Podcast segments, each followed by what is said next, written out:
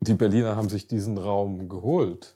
Die, die Berliner haben diesen Raum gestaltet. Sie haben Bürgerbegehren äh, eingeleitet, damit, damit das Tempelhofer Feld nicht bebaut wird. Ja, völlig richtig. Also, Nur wir als Landschaftsarchitekten.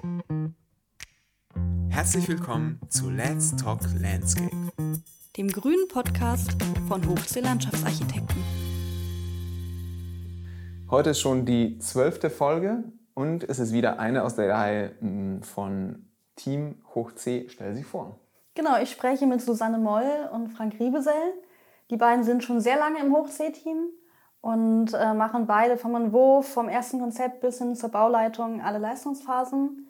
Frank eher Schwerpunkt auf Pflanzen und Gartendenkmalpflege. Susanne eigentlich ähm, ja, kompetent in, in vielen Dingen und macht bei uns auch die Öffentlichkeitsarbeit und die Webseite betreffend. Mhm. Genau, und wir werden auf viele Themen zu sprechen kommen, wie die beiden hier ins Büro gefunden haben, zum Beruf gefunden haben. Es geht über Bürgerbeteiligung und äh, ja, wird interessant auf jeden Fall. Okay, bin gespannt.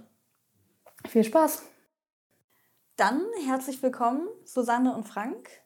Äh, ich freue mich, dass, dass es heute geklappt hat. Mm, ihr seid ja mit so die alten Hasen, ihr seid ja wirklich lange bei Hoch C. Äh, habt euch gewünscht, dass ihr heute zu zweit hier die nächste Folge macht, die dritte schon von unserem Team. Mhm. Ähm, und ich würde wie in den letzten einfach ein lockeres Gespräch führen und in der Vergangenheit anfangen, warum ihr eigentlich diesen Beruf gewählt habt und dann Stück für Stück ja, nach heute kommen und mhm. sagen, was ihr so macht, was eure Felder sind, was euch Freude, Freude bereitet. Klingt gut. Gut, wer möchte denn anfangen? Also meine erste Frage wäre eigentlich, wie seid ihr zu dem Beruf gekommen? Ja, da, da fange ich gerne an. Das war bei mir ja nicht so ganz selbstverständlich, zu welchem Beruf ich komme, weil ich das lange überhaupt nicht wusste. Ich wusste wohl, äh, dass ich den Kriegsdienst mit der Waffe verweigern wollte. Das heißt, ich habe dann Zivildienst gemacht. Und irgendwie war es dann auch klar, ja, ich werde wohl irgendwie in einen sozialen Beruf gehen. Also Logopäde hatte ich mal überlegt, Sozialpädagoge, vielleicht auch Psychologie studieren und so. Und als ich das dann alles in der Praxis gemacht habe, war es auch relativ schön und die Entscheidung stand dann fest, ich mache das nicht. Also ich mache irgendwas anderes, aber nicht das. Denn äh, was ich da gesehen habe im sozialen Bereich, wo ich gearbeitet habe, hat gar nicht, gar nicht dem entsprochen, was ich machen wollte. Also ich fand, da wurde mit den Leuten, die es nötig gehabt hätten, nicht gut umgegangen und also das wollte ich nicht, das entsprach nicht meinem Anspruch. Ja, was sollte ich dann machen? Dann musste ich mich relativ schnell entscheiden. Und irgendwie habe ich das gemacht, wozu ich Lust hatte. also ohne an die Zukunft zu denken, was dann danach vielleicht noch kommen könnte. Ich habe das gemacht, was ich Lust hatte und das war Gärtner werden. Gärtner in einem botanischen Garten.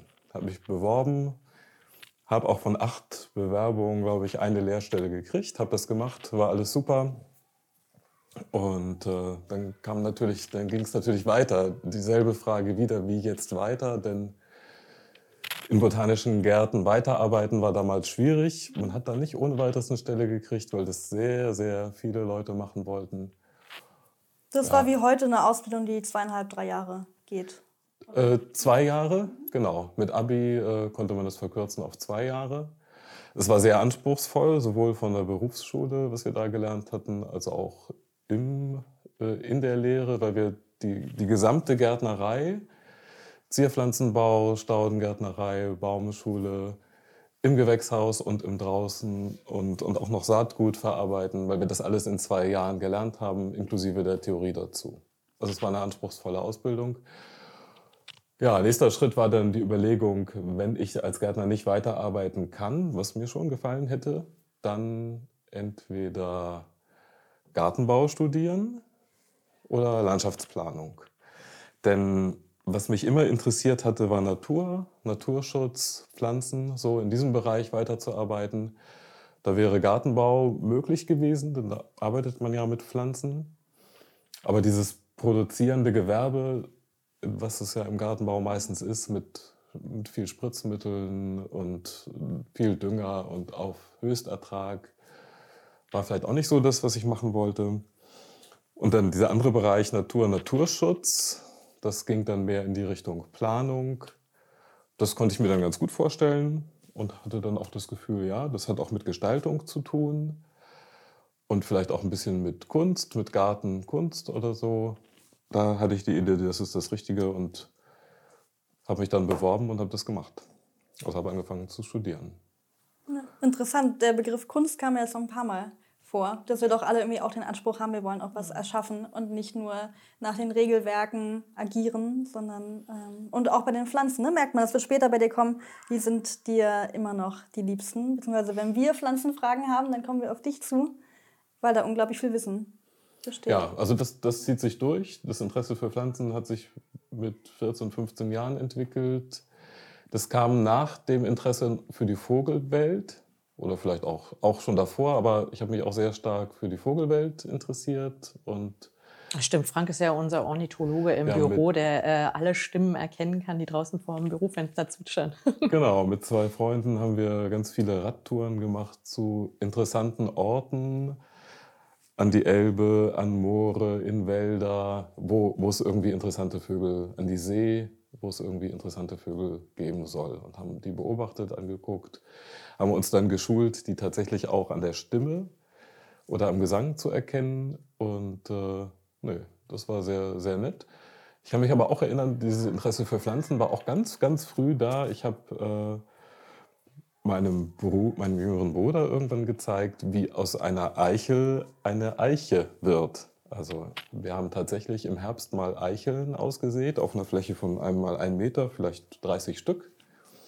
Den die sind gekeimt. In den Folgejahren hat mein Vater sie auch mehrfach abgemäht, bis, bis irgendwann klar war, ach ja, das sind ja die, die Eichen. Und zwei von denen stehen noch und die haben jetzt einen Durchmesser jeder von vielleicht 35, 40 Zentimetern. Also es sind richtig äh, große Bäume geworden. Genau. Durch Zufall zwei oder zwei Söhne, zwei Bäume? Das ist Zufall. Ich hatte dann noch mal angeregt, einer könnte, würde sich alleine besser entwickeln. und hätte meine Eltern, nee, das, äh, das konnte man jetzt nicht machen. Das, das symbolisch hätte symbolische Bedeutung. Genau, habe ich auch so gesehen. Ja, Studium und dann ähm, Studentenjob bei Horst Schumacher. Horst Schumacher hat jemand für die Landschaftsplanung gesucht. Und ich habe mich im Studium auch so ein bisschen auf Ökologie spezialisiert, aber, aber auch alles gemacht. Der hat also jemand für Landschaftsplanung gesucht. Das passte mir ganz gut. Anfang der 90er Jahre in Brandenburg, wo ich dann gezeichnet habe für ihn und, und Texte formuliert habe und solche Sachen. Aber schon beim, beim Vorstellungsgespräch habe ich als, als Unterlagen, die ich mitgebracht habe, auch andere Sachen mitgebracht, auch Referate, auch Objektplanung. Eine Bauaufnahme war dabei von einem Grab auf dem jüdischen Friedhof in Weißensee. Und das hat Horst besonders interessiert, weil er ja eigentlich äh, vor allem Objektplanung machte. Und insofern war ich dann in einem Büro, was, was ganz stark denkmalpflegerisch orientiert war, Objektplanung gemacht hat und auch die Landschaftsplanung. Und diese Kombination gefiel mir ziemlich gut. Ich habe dann also auch nach dem Studium, nachdem ich in einem anderen Büro erst gearbeitet habe, auch das Glück gehabt, bei Horst eine Festanstellung zu bekommen und habe dann eigentlich diese drei, diese drei Sachen weitergemacht.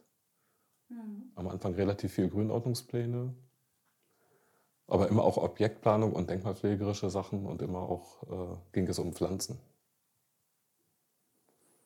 Nö, das ist super gelaufen und bin ja in dem Büro dann auch geblieben, was sich ein bisschen.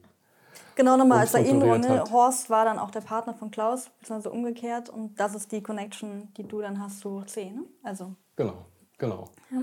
Und insofern diese Punkte, die mich von Anfang an interessiert haben, Natur, Naturschutz, Pflanzen, das ist geblieben. Kunst ist mehr reingekommen, als ich eigentlich äh, erwartet hatte oder als ich eigentlich gehofft habe. Und die Geschichte ist natürlich über die Denkmalpflege auch, auch da reingekommen. Genau, also, also Denkmalpflege, vielleicht nachher noch können wir ein bisschen drauf eingehen, ne, was du jetzt äh, ja. für Projekte auch machst. Ja. Also es ist, es ist für mich immer das Schönste eigentlich, wenn ich irgendwo draußen bin in einem Park und dieser Park zeigt irgendwie seine Geschichte. Da sind Sachen, die sind alt, wo man sich überlegen kann, ups, wie ist das jetzt dazu gekommen? Warum ist das da? Was hat das für eine Bedeutung? Das ist mir immer noch mit, äh, mit das Liebste bei allem in der, in der Landschaftsplanung. Also wir haben uns ja mit, mit Klaus neulich einen historischen Park angeguckt, für den wir ein, äh, oder für die Planung haben wir ein Angebot abgegeben. Und es ist einfach immer wieder faszinierend, so Spuren der Geschichte zu sehen. Auch wenn manchmal wirklich nur Spuren da sind und die Sachen nicht mehr ganz erhalten sind. Aber, aber es ist immer so ein, so ein kleines Fragezeichen darum, warum ist da was, was man heute so nicht mehr machen würde. Ja. Ja, danke dir. Dann vielleicht der Werdegang von dir, Susanne. Ja, ähm, ich hätte, wenn es so nach nur Wünschen und dem Herzen gegangen wäre, hätte ich wahrscheinlich Literatur studiert. Habe aber irgendwie schon als Schüler irgendwie relativ ähm, zügig erkannt, das ist wahrscheinlich irgendwie ein brotloses Gewerbe. Also ich weiß nicht genau, wo das dann hinführen wird. Und dann habe ich gedacht, oh, was mache ich denn sonst noch gerne irgendwie? Und da war äh, tatsächlich auch Zeichnen und äh, Kreativität da irgendwo ganz vorne mit dabei. Ich war ganz gut in Mathe und dann dachte ich, ach, dann mache ich doch ein Architekturstudium. Und hatte mir dann äh, irgendwie in der 12. Klasse, kann man sich ja ganz gut informieren, da irgendwie in den Universitäten, da gab es dann so eine Infoveranstaltung und da gab es äh, einen Professor, äh, der dieses Architekturstudium eben an der TU Berlin dann irgendwie vorgestellt hat. Und der war jetzt aber irgendwie bei dieser Vorstellung nicht so äh, wahnsinnig gut geeignet, denn der hat tatsächlich dann irgendwie äh, diesen, weiß ich nicht, wie viele hundert Studenten dann sich da informieren wollten oder Schüler noch. Ähm, also halten Sie sich gut vor Augen irgendwie auf 1000 äh, Menschen in der Bevölkerung, da kommen so und so viele arbeitslose Lehrer, so und so viele Psychologen, Ärzte. Und dann hatte er eine Zahl, die noch immens viel höher war. Und das waren dann die arbeitslosen Architekten. Und da habe ich gedacht, um Himmels Willen, nee, das kannst du nicht machen. Da kannst du ja da genauso gut Literatur studieren. und habe dann irgendwie äh, versucht umzuschwenken und ähm, habe dann irgendwie überlegt, okay, was, was machst du denn sonst noch gerne? Ich bin tatsächlich irgendwie gerne draußen, ich mag Pflanzen, ich ähm, bin gerne im Garten ähm, meines Vaters und meiner Tante, war ich damals sehr, sehr gerne. Und dann kam ich eben auf die Landschaftsarchitektur, die ja nicht allzu weit äh, weg ist vom Fach der Architektur. Und hat dann aber auch gedacht, nee, also das finde ich eigentlich sogar noch viel besser und ich gehe jetzt nicht nochmal zu so einer Infoveranstaltung und äh, lass mich da irgendwie demotivieren. Das machst du jetzt tatsächlich einfach. Genau, und dann ähm, habe ich ein Vorpraktikum gemacht äh, bei einer Gartenlandschaftsbaufirma, denn ich wollte an der TFH Berlin, die jetzt die Beuth Hochschule ist, studieren. Und habe dann ein halbes Jahr im Gartenlandschaftsbau gearbeitet, was mich eigentlich darin bestärkt hat, weil ich habe das tatsächlich ganz gerne gemacht. Es war dann irgendwie jeden Tag draußen und jeden Tag irgendwie so ein bisschen was entstehen sehen von einem kleinen Stück Garten. Ich hatte damals tatsächlich auch Glück. Wir haben irgendwie ähm, Privatgärten äh, in Dahlem damals bearbeitet und unter anderem auch die japanische Botschaft. Also es waren irgendwie so ganz schöne Projekte, die ich da ähm, mitbearbeiten durfte als Praktikantin und habe dann an der TFH das Studium begonnen. Und dann war aber so im Rahmen des Vorstudiums, war ich mir eine ganze Weile tatsächlich nicht so wahnsinnig sicher, ähm, soll es das jetzt wirklich bleiben? Und dann gab es, glaube ich, im fünften Semester, gab es ja noch mal ein Praxissemester, was man in äh, einem Landschaftsarchitekturbüro dann normal hin auch absolviert hat. Und das war okay, aber es hat mir jetzt auch nicht so unendlich viel Spaß gemacht. Und äh, da habe ich immer noch eine ganze Weile gehadert. Okay, soll das jetzt wirklich irgendwie das Berufsfeld sein, äh, worin ich dann im besten Falle irgendwie bis zur Rente arbeiten werde? Hm, also war mir noch ein bisschen unsicher, habe dann das Hauptstudium trotzdem durchgezogen.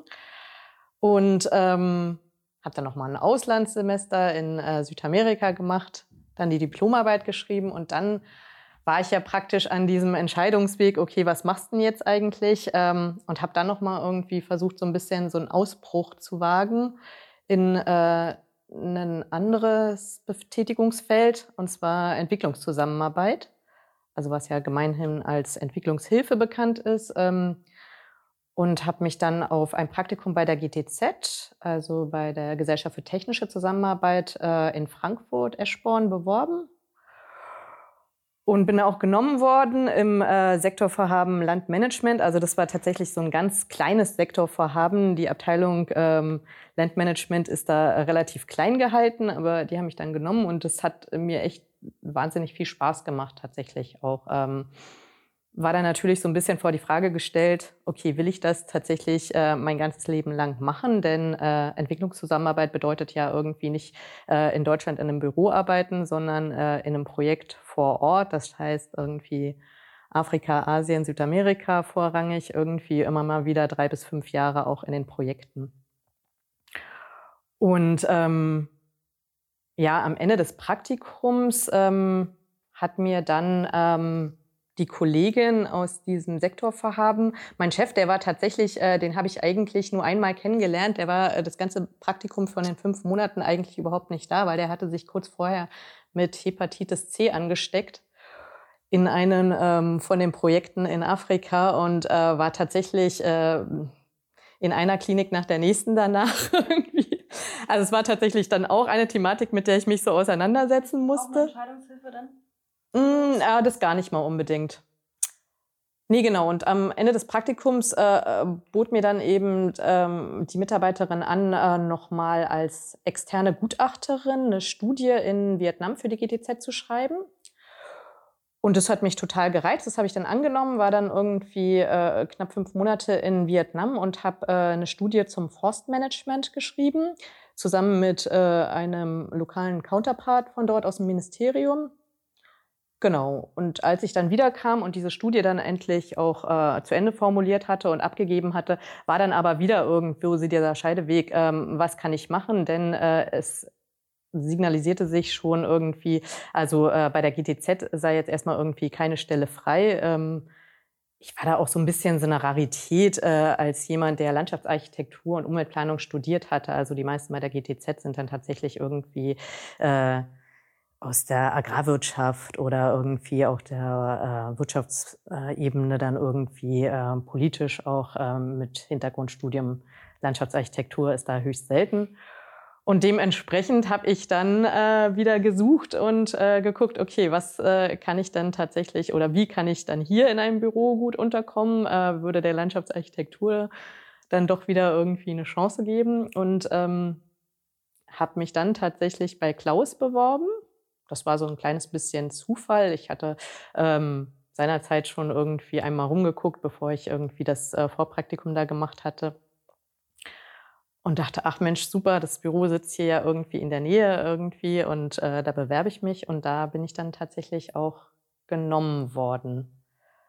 Genau, und dann, ähm, als ich dann äh, bei Klaus Ende 2006 war das, äh, angefangen habe, da habe ich so dieses eigentliche Berufsbild der Landschaftsarchitektur dann wirklich kennenlernen dürfen. Also der Objektplanung vorrangig irgendwie.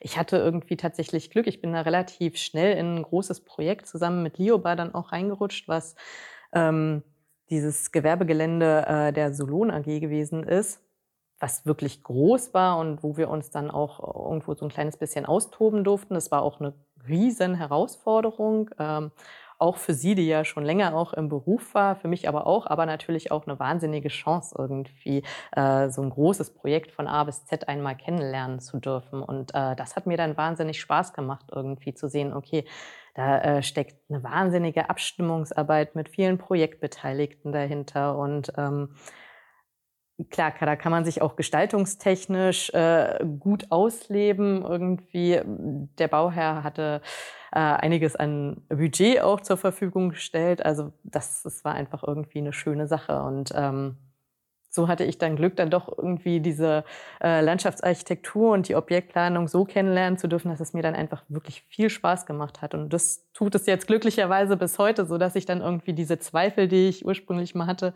gut losgeworden bin und jetzt eigentlich denke, nee, das ist genau das Richtige, was ich jetzt erstmal die nächsten Jahre gerne noch weitermache. Ja, schön, danke. Auch interessant, sehr verschiedene Wege. Fragen würde ich sagen, eher stringent mit verschiedenen kleinen Erweiterungen, aber doch in, der, in einer ähnlichen Richtung, immer weiterentwickelt. Und Susanne über Umwege, immer dann gefestigt vielleicht noch, oder? Ein bisschen mm, ja. Bestätigung gesammelt.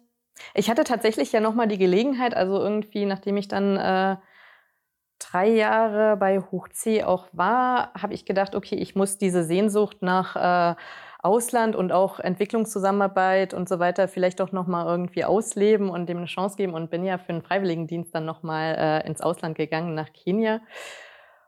Und äh, habe dafür äh, sieben Monate im ähm, ländlichen Raum tatsächlich äh, ganz in der Pampa im Regenwald Kenias arbeiten dürfen und habe mich dann trotzdem bestätigt gesehen, irgendwie, als ich wieder zurückkam, irgendwie. Ähm, habe ich gedacht, nee, die Landschaftsarchitektur macht mir trotzdem so viel äh, Spaß und äh, habe mich dann direkt ja wieder bei Klaus beworben und der hatte dann glücklicherweise auch Kapazitäten, so dass ich einfach mehr oder minder nahtlos wieder bei Hoch C anfangen konnte und ähm, würde aber trotzdem nicht sagen, dass ich irgendwie diesen Ausbruch dann nochmal bereue, sondern das war eher nochmal eine Bereicherung zu sagen, okay, nochmal andere Eindrücke, Erfahrungen und so weiter.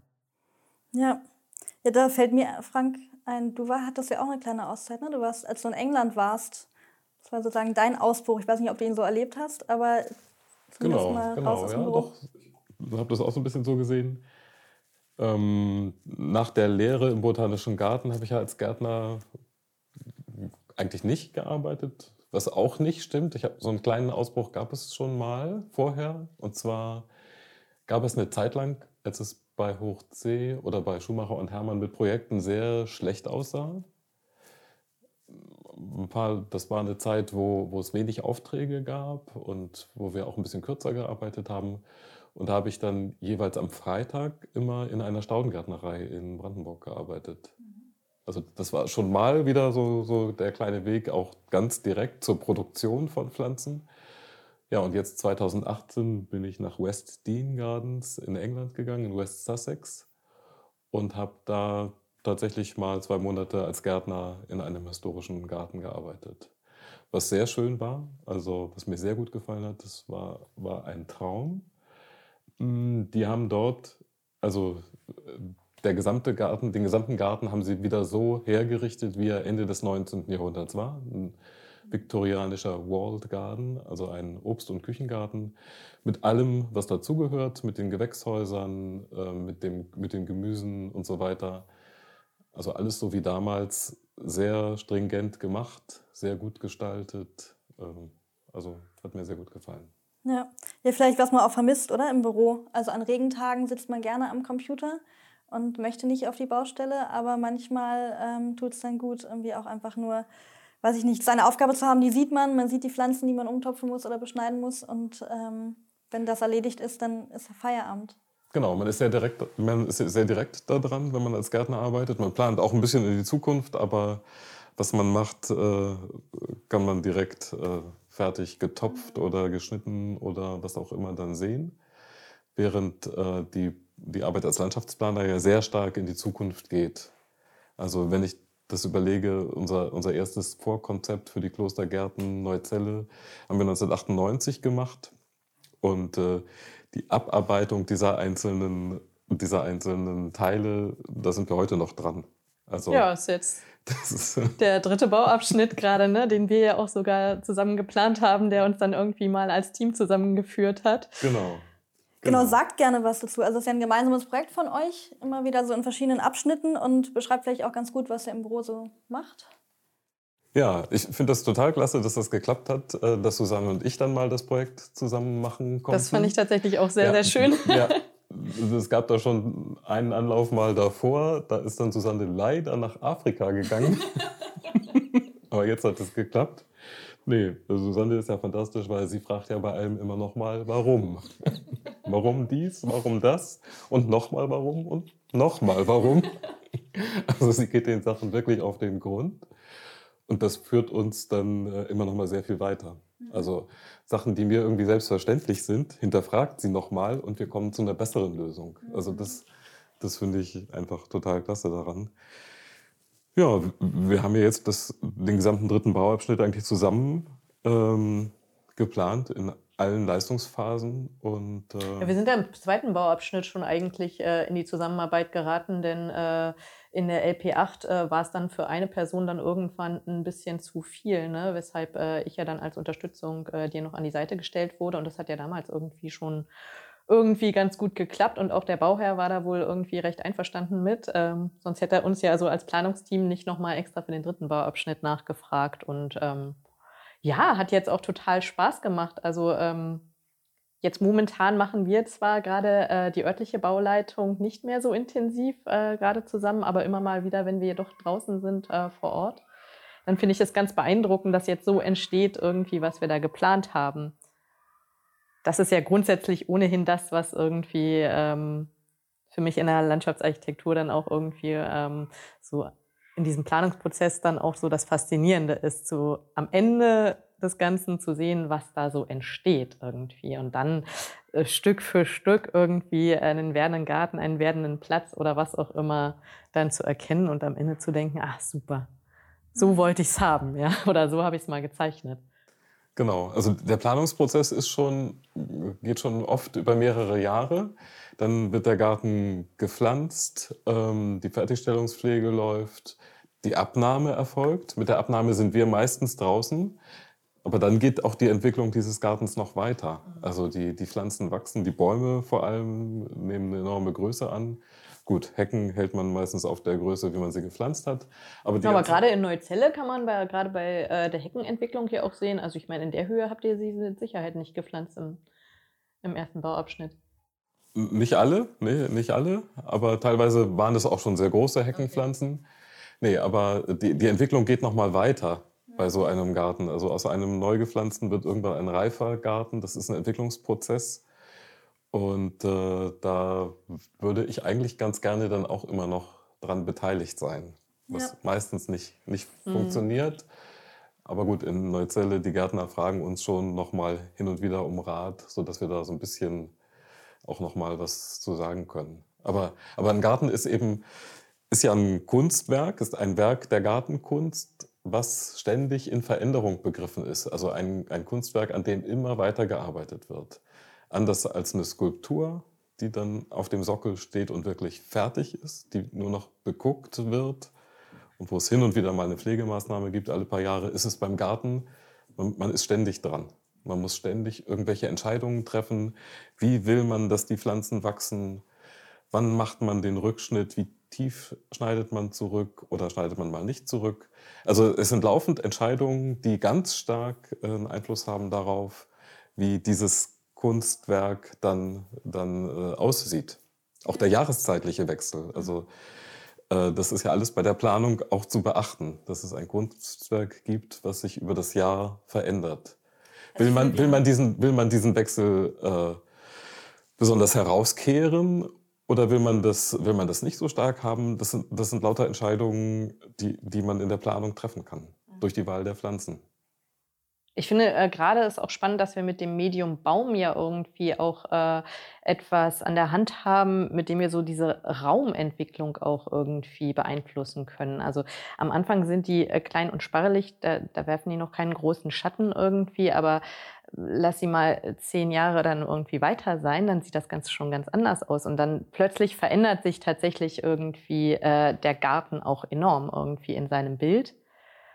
Und dann auch in, in seinen Nutzungsmöglichkeiten. Plötzlich wirft der, äh, der Baum Schatten irgendwie und es macht dann auch Spaß, da irgendwie an äh, heißen Sonne Sonnentagen da drunter zu sitzen und so weiter. Also Definitiv. Ah, das ist für mich auch ein großer Unterschied zwischen Architektur und Landschaftsarchitektur dass wir mit ähm, Jahreszeiten denken, mit Veränderungen denken, während ein Gebäude ja im Idealfall fertig gebaut ist und dann nicht so viel altert, mhm. sondern eigentlich in seiner, in seiner Schönheit genau so fixiert bleibt.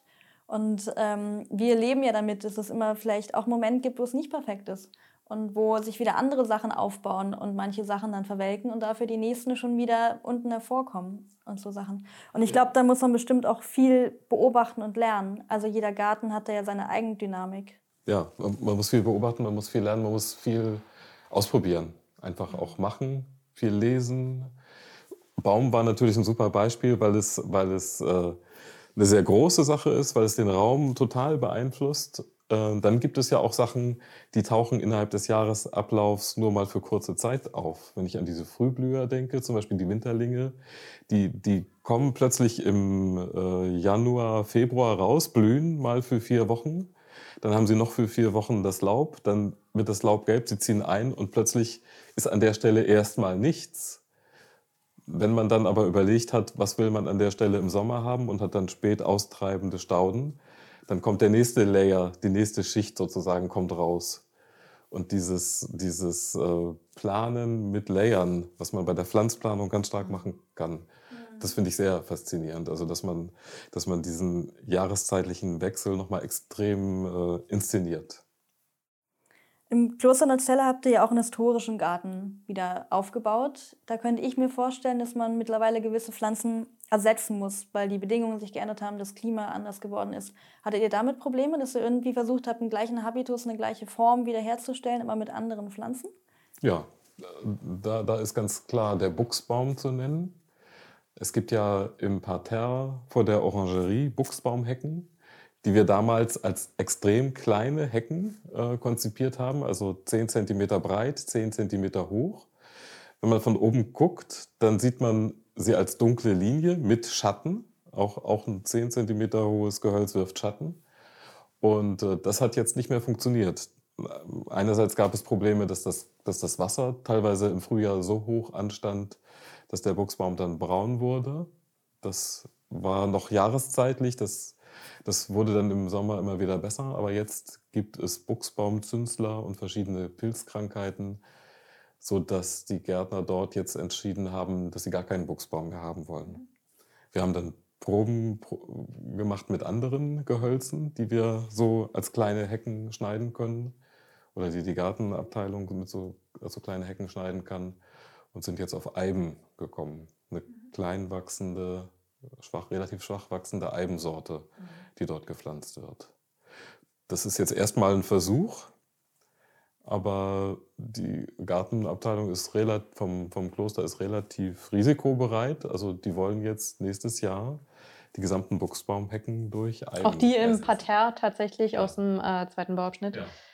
Ja, wir haben das, wir haben das ja in die, in die Planung für den dritten Bauabschnitt schon äh, auch übernommen, dass, dass, wir, dass wir gesagt haben, wir probieren es mal mit den Eiben. Das sind aber relativ kleine, äh, relativ kurze Hecken, die wir mhm. da haben. Mhm. Also wenn das nicht geklappt hätte, wäre es nicht so schlimm.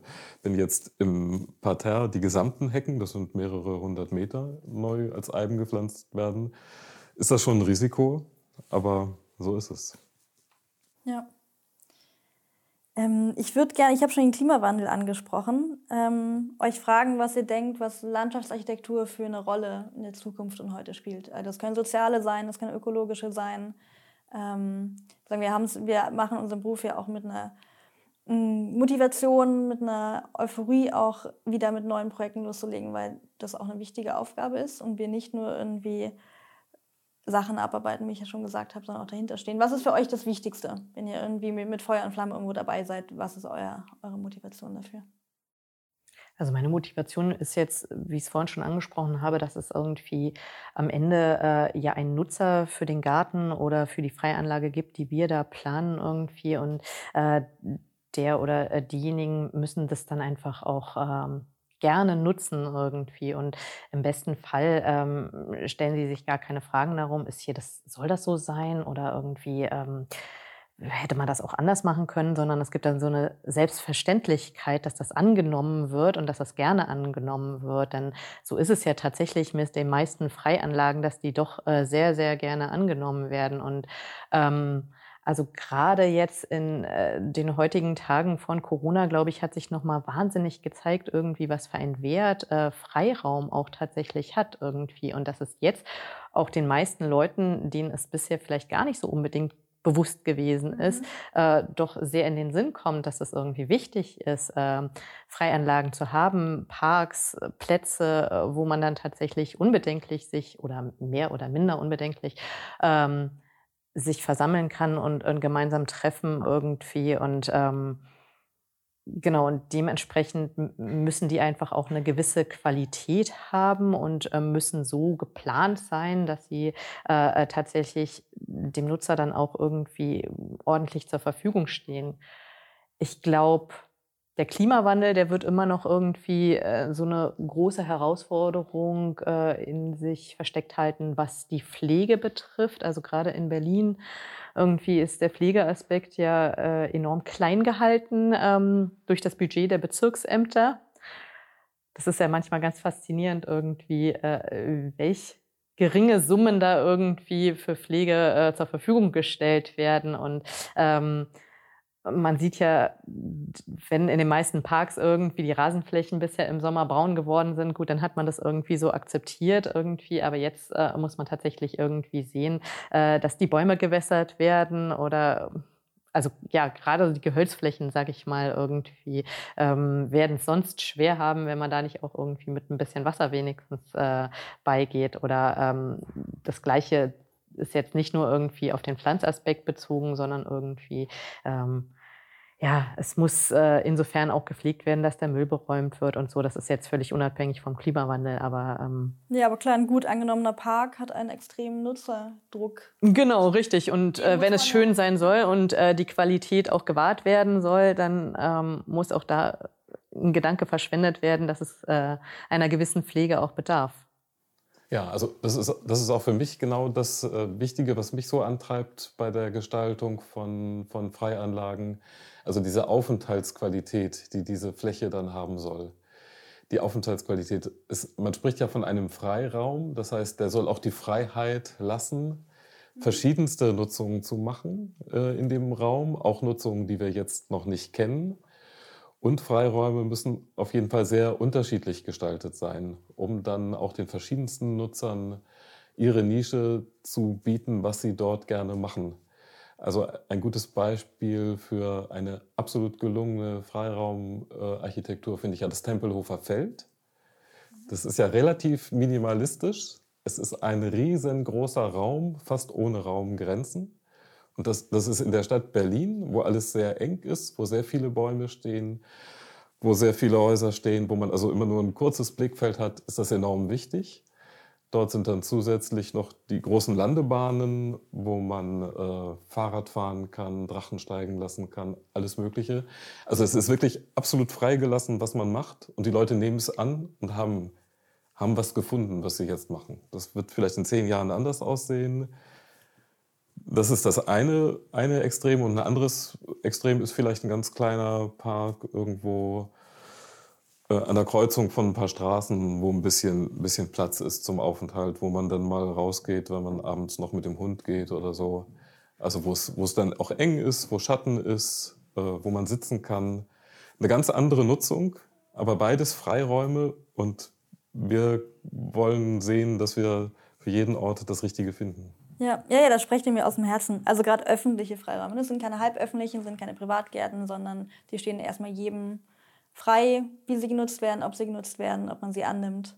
Und du hast auch Nische gesagt, das finde ich nämlich auch schön. Die ein ganz dünner Grad zwischen Nische als Angstraum. Also man kennt jeder irgendwie, wenn es dann zu hoch gewachsen ist, man kann gar nicht mehr reingucken, das nimmt mhm. niemand an. Aber man möchte sich ja auch nicht Einblicken aussetzen. Das tut man bewusst auf dem Tempo-Feld, aber selbst da kann man sich ja so zurückziehen, dass man nicht genau auf der Landebahn sitzt, sondern dass man irgendwie eine, eine Stelle findet, wo man einen geschützten Rücken hat, wo man ähm, in einer gewissen Art und Weise so seine eigene kleine Welt aufbaut. Ein Kleinraum, der in einem großen ist. Also ich finde tatsächlich auf dem Tempelhofer Feld ist es ja irgendwie so ein kleines bisschen die Weite, die auch wieder irgendwie die Distanz bildet äh, äh, zu dem nächsten Nutzer. Und ähm, da braucht es gar nicht irgendwie äh, so viel Abschirmung irgendwie zum nächsten, sondern man hat einfach viel Raum ähm, zu den vielen Leuten, die das Feld auch nutzen. Und von daher äh, fühle ich mich da tatsächlich auch wohl. Außerdem wird ja da oftmals einfach auch irgendwie äh, den Wiesen viel Freiraum gelassen zu wachsen. Und dann kann man sich da irgendwie, wenn es gerade mal nicht gemäht wurde, auch so ein kleines bisschen versteckt halten und fühlt sich trotzdem wohl. Ja. Ja, genau, man würde sich jetzt nicht direkt neben die andere Gruppe setzen, sondern man kann da irgendwie äh, seinen eigenen Raum in Anspruch nehmen. Da ist einfach viel Raum, ja. Da ist einfach die Raum ist in Fülle vorhanden, was wir sonst äh, in Berlin nicht so stark haben. Aber es ist spannend, dass du irgendwie das Tempelhofer Feld irgendwie als äh, erstes Beispiel genannt hast, weil das ja tatsächlich ein Freiraum ist, der ähm, gar nicht so bewusst viel gestaltet wurde äh, von Anfang an, sondern der wurde ja erstmal äh, zur Verfügung gestellt als, als Freifläche, als Parkfläche, äh, sage ich mal. Und dann kamen so nach und nach immer kleinere Dinge dann auch irgendwie, die da integriert wurden. Die, die Berliner haben sich diesen Raum geholt. Die, die, Berliner haben diesen Raum gestaltet. Sie haben Bürgerbegehren äh, eingeleitet damit, damit das Tempelhofer Feld nicht bebaut wird. Ja, völlig richtig. Also, Nur wir als Landschaftsarchitekten sind nicht hergegangen, irgendwie haben gesagt, okay, wir haben da jetzt irgendwie eine freie Fläche und gestalten einen Park, sondern wie du gerade sagst, irgendwie, das haben dann äh, zum Großteil anfangs auch äh, die Nutzer, die Berliner selber getan.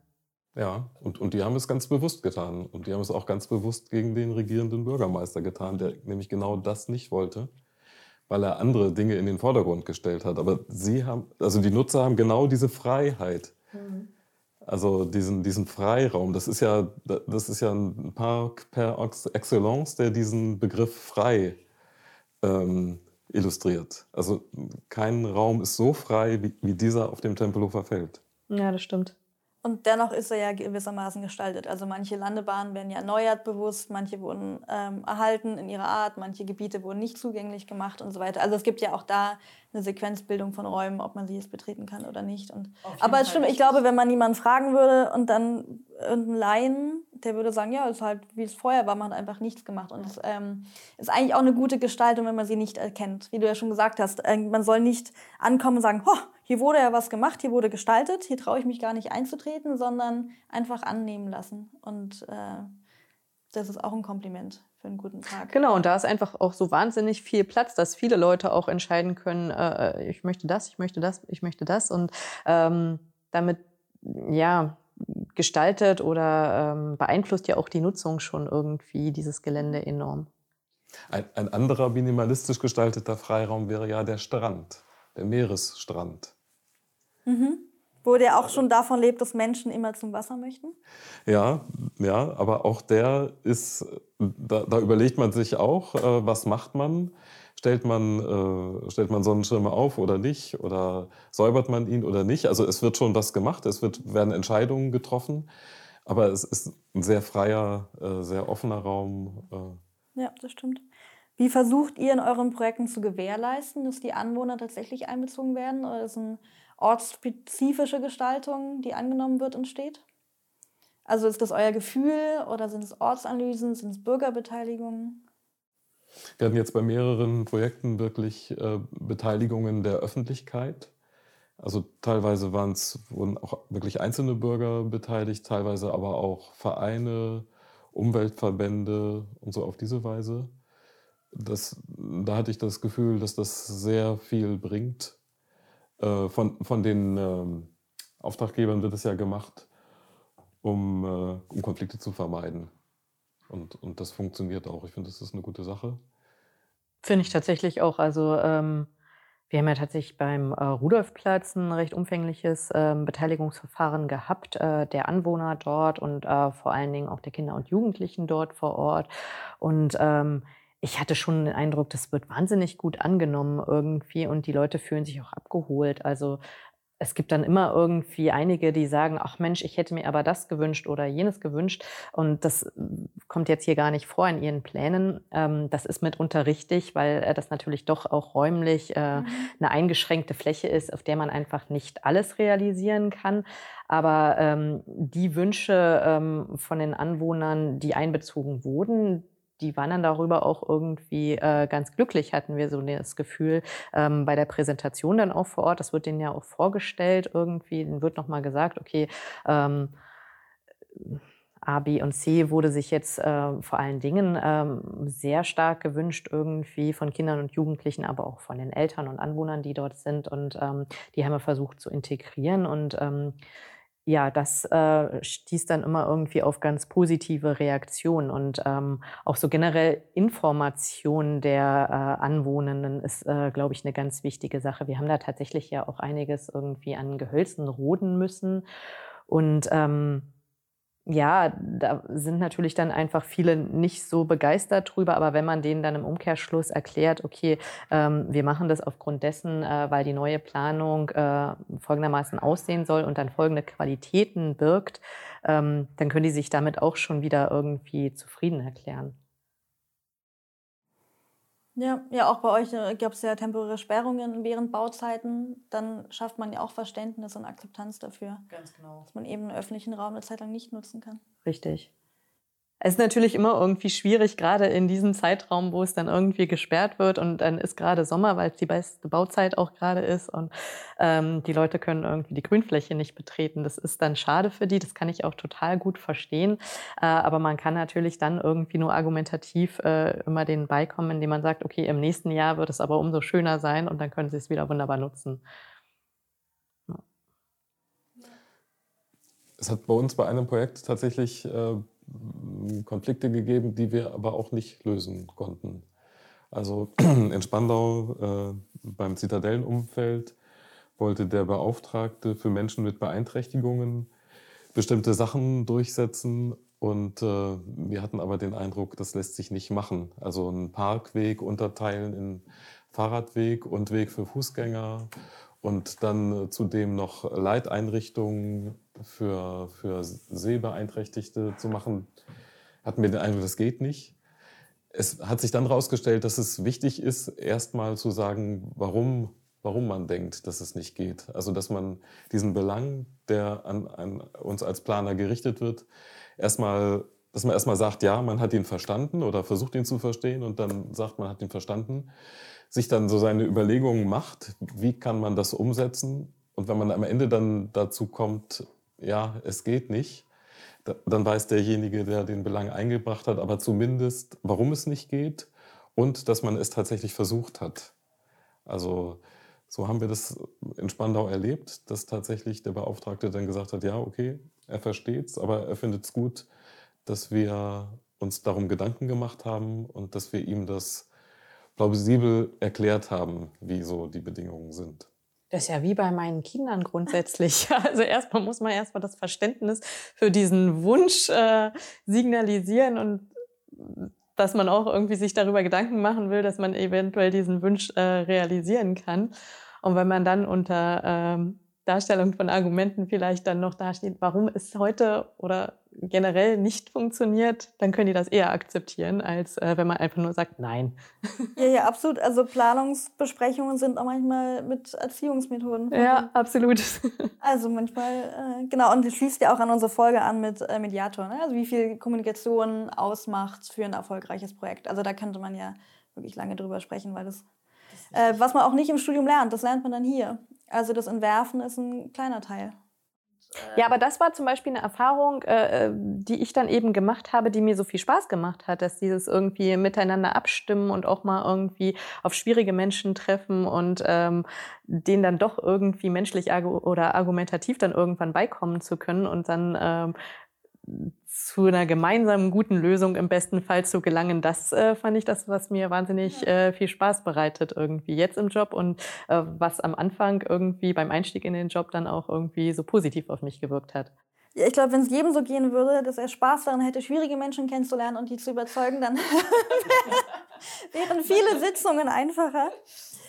Ja, ich würde gerne langsam Richtung Ende kommen und ähm, wir hatten die letzten zwei Folgen am Ende gefragt, äh, was so euer perfekter Tag wäre. Also vielleicht relativ, ähm, stellt euch vor, ihr kommt an im Büro und alles klappt. Ähm, um sich mal so vorzustellen, also mag ja auch so Tage geben, wie eigentlich, ähm, genau, ein bisschen verstehen, wie läuft das Büro bei uns und ähm, was macht ihr gerne. Also die wichtigsten Schritte sozusagen? Also mein perfekter Tag wäre, ich bin ja meistens tatsächlich irgendwie um 7.30 Uhr so die Erste im Büro, was mich auch gar nicht stört. Dann äh, koche ich in, in, Ruhe einen Kaffee irgendwie und ähm, check schon mal meine E-Mails. Und wenn äh, dann irgendwie äh, der nächste nette Kollege äh, kommt, mit dem erstmal irgendwie einen angenehmen morgendlichen äh, Plausch zu halten, ob das jetzt Bin fachplanerisch, ja, manchmal bist du das, genau, oh, häufig eigentlich derzeit. Genau, also äh, der nächste Kollege, der kommt, mit dem erhalte ich dann gern irgendwie einen morgendlichen Plausch, ob das jetzt irgendwie äh, was Fachtechnisches ist oder einfach privat irgendwie wie das Wochenende gewesen ist. Dann würde ich mich irgendwie, äh, ja, vielleicht äh, der notwendigen E-Mail-Kommunikation widmen irgendwie. Im besten Fall ist da nicht so unendlich viel angelaufen. Es gibt ja Tage, wo irgendwie schon 15 E-Mails auf einen warten, die dann irgendwie den halben Tag verschlingen. Aber das wäre dann gar nicht so. Dann würden vielleicht ein paar Telefonate geführt werden, die ja irgendwie immer äh, äh, notwendig sind, wo sich aber keine großen Probleme aufwerfen irgendwie, sondern wo man dann so konstruktiv alles schon im besten Fall regeln kann oder sagt, okay, Sie kriegen dann nochmal einen Planstand von mir geschickt. Mhm. Dann würde es vermutlich auf eine meiner Baustellen ähm, führen und ähm, natürlich, natürlich bei schönstem Sonnenschein, wie das sein soll. Und äh, da würde ich mich dann irgendwie nach dem Bauablauf erkundigen und dass das äh, alles bestens so läuft, wie wir uns das alles äh, vorgestellt haben und wie es der Bauzeitenplan vorsieht. Es äh, gibt keine Probleme oder sollte es doch Schwierigkeiten geben, dann kann man das alles irgendwie im konstruktiven Gespräch mit der ausführenden Firma lösen. Und äh, Bauherr oder Bauherrin würden dem äh, natürlich auch zustimmen. genau, und äh, wenn ich dann wieder reinkomme ins Büro, dann ist es ja der perfekte Tag und jemand anders würde das Protokoll für mich schreiben. Mhm. Genau, das sagte Liuba auch. Ja, absolut. genau, und dann könnte ich mich irgendwie im besten Falle äh, mal konzentriert einer äh, Sache widmen, äh, vielleicht wirklich irgendwie einer Ausführungsplanung oder einer Entwurfszeichnung, wo mich dann einfach mal zwei bis drei Stunden äh, keiner stören würde, sondern ich könnte hintereinander weg zeichnen und hätte irgendwo ähm, ja keine Telefonate zu beantworten und äh, auch sonst keine Störungen. Und dann, wenn dann noch irgendwo ein kleines bisschen Abwechslung dabei sein soll, dann äh, könnte ich mir ganz gut vorstellen, dass da vielleicht noch irgendwie so ein interner Workshop ist oder so eine kleine Fortbildung, wie wir sie ja manchmal machen, dass irgendwie äh, Mitarbeiter, Mitarbeiter auch schulen, weil sie irgendwie entweder bei der Architektenkammer oder äh, auf ihren eigenen Baustellen einiges gelernt haben, was sie irgendwie an uns weitertragen wollen. Und dann, glaube ich, wäre der Tag eigentlich auch schon fast wieder zu Ende und ähm, man könnte mal entspannten Feierabendbier trinken. Klingt gut. Ja, ne? Ja, bei mir würde der ideale Tag so aussehen, dass ich den Vormittag einem Projekt widmen kann, ohne Unterbrechung. Also, dass ich was zeichnen kann, was schreiben kann, alles zu einem Projekt und alles, was ich mir schon am Tag vorher überlegt habe, dass ich dies, an diesem Projekt arbeiten will, und was dann noch so an anderen Sachen kommt, also dass ich dann selber telefoniere, dass Besprechungen sind, dass Telefonate reinkommen, das kann für mich dann gerne am Nachmittag sein. Also es müsste dann nicht den ganzen Tag sein, dass ich an einem Projekt sitze. Am Nachmittag kann es gerne noch mal ein bisschen, bisschen äh, auf mehrere Projekte verteilt sein. Aber ich brauche diese Zeit, äh, wo keine Störungen kommen. Und da ist der Vormittag ganz günstig. Ja, andererseits bin ich natürlich gerne draußen. Also Außentermine, wo es tatsächlich um die Besichtigung irgendeines Außenraums, Freiraums geht oder irgendwas nochmal nachgucken, mit dem Bauherrn zusammen was angucken, mit der Firma was angucken. Das ist auch immer eine gute Sache. Danke. Wollt ihr noch irgendwas loswerden? Ansonsten würde ich mich bedanken. Ich fand es eine schöne Folge. Ich habe Sachen erfahren, die ich vorher nicht wusste. Ach, schau. Das ja nicht, mir hat es auch voll viel Spaß gemacht. Also war ein schönes Gespräch. Genau, Frank war ja schon bei, du warst beim Waldklima dabei. genau, Bäume und äh, Wald Berlin Klima. Genau, vielleicht ist mhm. Susanne auch nochmal dabei. Schauen wir mal. Also, es ist immer wieder eine schöne Sache, wenn man über bestimmte Dinge nochmal reflektieren kann. Mhm. Und das ist eine gute Stimmung auch dafür, für das Reflektieren. Jetzt dieser, dieser Podcast, diese kleine Runde, in der wir sitzen und auch die Möglichkeit, äh, die Gedanken zu entwickeln, ohne unterbrochen zu werden. Finde ich ja, sehr angenehm. Und nicht abdriften zu dürfen. Na gut. Vielen Dank. Vielen Dank. Ja, ich hatte ähm, eine gute Stunde. Wir hatten mhm. auf jeden Fall ein sehr angenehmes Gespräch. Wir haben ja auch erst einen Raum gefunden, in dem wir uns wohlfühlen. Das ist auch wichtig. Ähm, wieder einfach mal die Ruhe zu finden, ein Thema durchzusprechen. Ich habe Sachen erfahren, die hatte ich vorher noch nicht gewusst. Ein paar das einfach nochmal. Genau. Ähm, und ja. Super. Also ich freue mich schon, die Folge auch mir anzuhören. Und ähm, beim nächsten Mal gibt es wieder einen Gast. Wir wissen noch nicht wem, aber wird auf jeden Fall ähm, ein spannendes Thema. Und wie immer ähm, seid ihr herzlich eingeladen, uns äh, zu folgen und auf allen Social Media äh, Seiten, die es so gibt da draußen, ähm, zu abonnieren. Und wir sind immer offen für Fragen. Gerne könnt ihr uns eine Frage stellen und an media.hochc schicken. Ja, ansonsten bis in zwei Wochen. Ciao.